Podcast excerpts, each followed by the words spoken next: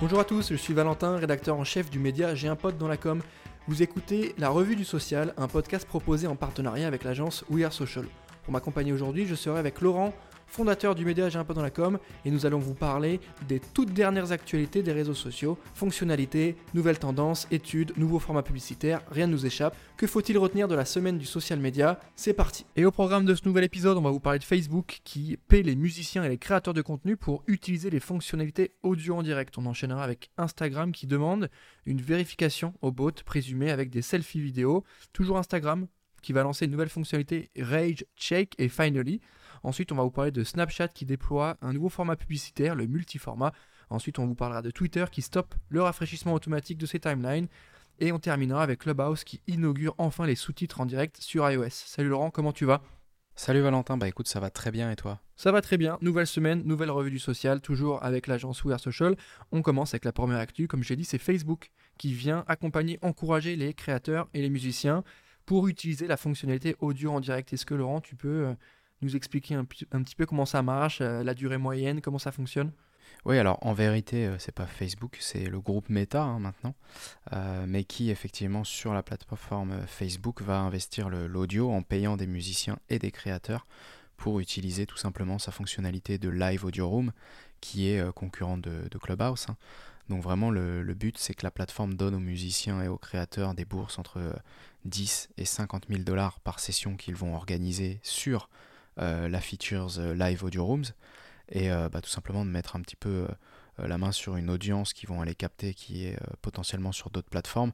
L'idée c'est que Facebook souhaite que les créateurs animent plusieurs sessions, hein, c'est pas juste du one shot, c'est des sessions de, minimum 30 minutes.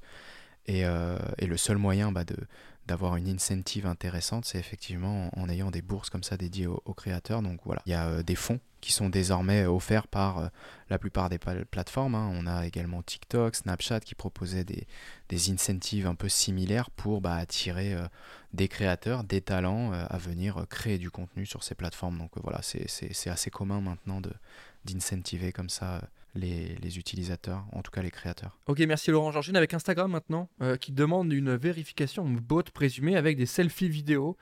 Euh, c'est enfin arrivé. A priori, Instagram essaye de mettre à la porte les bots. Tu peux nous expliquer comment ça marche? C'est ça, c'est une fonctionnalité de, vérification euh, via du selfie vidéo qui a été ajouté. L'idée, bah, c'est tout simplement de, vérifier euh, des soupçons sur des comptes qui seraient pas liés à, des vraies personnes derrière, mais plutôt à des robots. On le sait que l'activité des robots, elle est recrudescente sur la plateforme. Hein. Beaucoup d'influenceurs peuvent acheter des faux comptes et ça pose un vrai problème, hein, parce que les marques payent pour euh, ces faux comptes, hein, donc euh, vraiment de lutter euh, contre des, bots, bah, ça permet aussi d'avoir un environnement et une plateforme beaucoup plus saine. Donc voilà, c'est une vérification via de la vidéo qui va examiner tous les angles du visage pour vérifier si c'est un vrai utilisateur ou si c'est plutôt un bot. et donc, donc voilà, éviter les faux utilisateurs. Ok, merci Laurent pour les précisions. On enchaîne sur l'autre actu de la semaine, c'est toujours Instagram hein, qui lance les fonctionnalités Shake et Finally, toujours avec ce magnifique accent anglo-saxon. Tu peux nous expliquer euh, quelles sont ces nouvelles fonctionnalités, à quoi elles servent concrètement euh, ça, va, ça va te permettre de faire quoi? Alors ça c'est une fonctionnalité assez intéressante, euh, je te l'avoue, qui, qui, qui m'intrigue.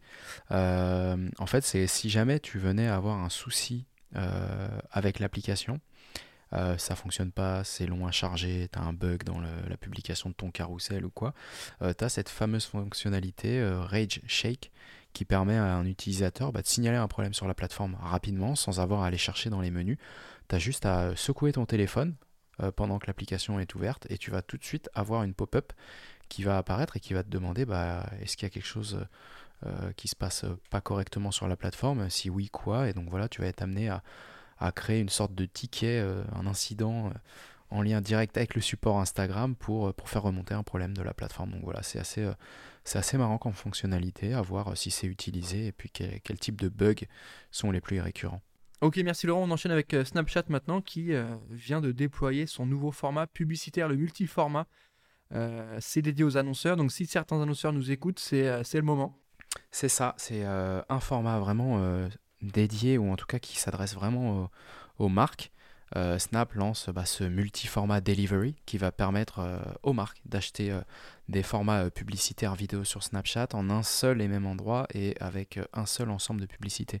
Donc ça va être vraiment des formats publicitaires vidéo, y compris des story ads, des snap ads, les publicités classiques et les collection ads. Donc voilà, c'est vraiment de pouvoir avec un seul et même contenu, une seule publicité, aller euh, euh, délivrer euh, sur différents formats qui sont offerts par Snapchat. Et on suppose que s'il y a de, de, nouveaux formats Snapchat qui sortent, bah, ils seront également couverts par ce multiformat delivery. Donc ça aide vraiment les, les, marques à optimiser leur campagne. Hein. L'objectif de tout ça, c'est vraiment l'optimisation des campagnes en fonction des objectifs. Hein. Est-ce que c'est des vues sur de la vidéo, c'est de l'engagement? Euh, donc voilà, ça fait, euh, ça renforce encore la position de Snapchat euh, en tant que plateforme idéale pour, pour les marques, pour aller cibler un public déterminé. Donc, donc voilà, c'est une bonne chose et je pense que toutes les plateformes devraient permettre assez facilement le, le, delivery comme ça sur des formats différents. Merci Laurent, je pense que c'est hyper important de refaire un petit point là-dessus hein, parce qu'on a, on a, on a vu que Snapchat déployait beaucoup de nouvelles choses chaque semaine. Et là, pour le coup, c'est vraiment une belle, une belle info parce que ça va permettre vraiment aux annonceurs de euh, mieux travailler leur présence sur Snapchat et de faciliter un peu leur, leur exploitation de l'application. Et j'enchaîne maintenant avec Twitter qui stoppe le rafraîchissement automatique de nos timelines. Donc concrètement, euh, c'est fini le temps où vous allez perdre euh, un tweet que vous avez vu par, par maladresse, c'est ça? Ouais, alors ça c'était vraiment infernal sur la plateforme. C'était tu es en train de lire un, tweet, tu es en train de naviguer dans, ton, dans le feed et euh, tout d'un coup bah, ça te le refresh, donc tu perds ton tweet, tu perds le fil un peu de là où tu en étais. Donc euh, voilà, cette fonction euh, agaçante d'auto-refresh disparaît et donc c'est une très bonne chose. Ok, merci Laurent. Dernière actu de la semaine, c'est Clubhouse qui inaugure hein, les sous-titres en direct sur iOS. donc c'est une fonctionnalité native directement à l'application, on est d'accord hein, sur iOS. concrètement, comment ça marche? Euh, c'est accessible où, comment? Bah, En fait, ouais, c'est vraiment un, grand pas vers euh, l'accessibilité, hein, puisque Clubhouse, comme c'est une, plateforme euh, dédiée à l'audio, forcément, bah, c'était un peu critiqué pour son inaccessibilité aux personnes malentendantes. Donc c'est une fonctionnalité hyper... Enfin, qui était attendue, hein, le sous-titrage comme ça en direct, qui, comme tu l'as dit, n'est disponible que pour les utilisateurs d'iOS dans un premier temps. Euh, donc le sous-titrage a été, on l'avait couvert pendant la RDS euh, il y a plusieurs mois, euh, et déployé sur plusieurs plateformes. Il y avait eu Instagram avec les Reels. donc c'est bien que, que, Clubhouse, qui est encore une fois dédié à l'audio, puisse avoir cette fonctionnalité d'accessibilité, j'ai envie de dire un peu basique. Quoi. Ça aurait dû, je pense, faire partie de la roadmap au lancement. Bon, après, pour des questions de, de budget d'investissement, on peut comprendre que ça, n'arrive entre guillemets que maintenant. Mais, mais voilà, donc c'est plusieurs langues, hein, c'est 13 langues qui sont euh, disponibles pour, euh, pour légender et sous-titrer comme ça euh, un audio. Ok, merci Laurent pour les précisions. on arrive à la fin de ce nouvel épisode de la Revue Sociale. Je rappelle que c'est un podcast qui est en partenariat avec l'agence Wear Social. Merci Laurent pour tes réponses. Merci à tous de nous avoir écoutés. N'hésitez pas à lâcher 5 étoiles sur Apple Podcast, c'est important pour nous et pour le référencement. N'hésitez pas aussi à mettre vos bons commentaires, ça fait toujours plaisir. Merci à tous, on se retrouve la semaine prochaine. À bientôt.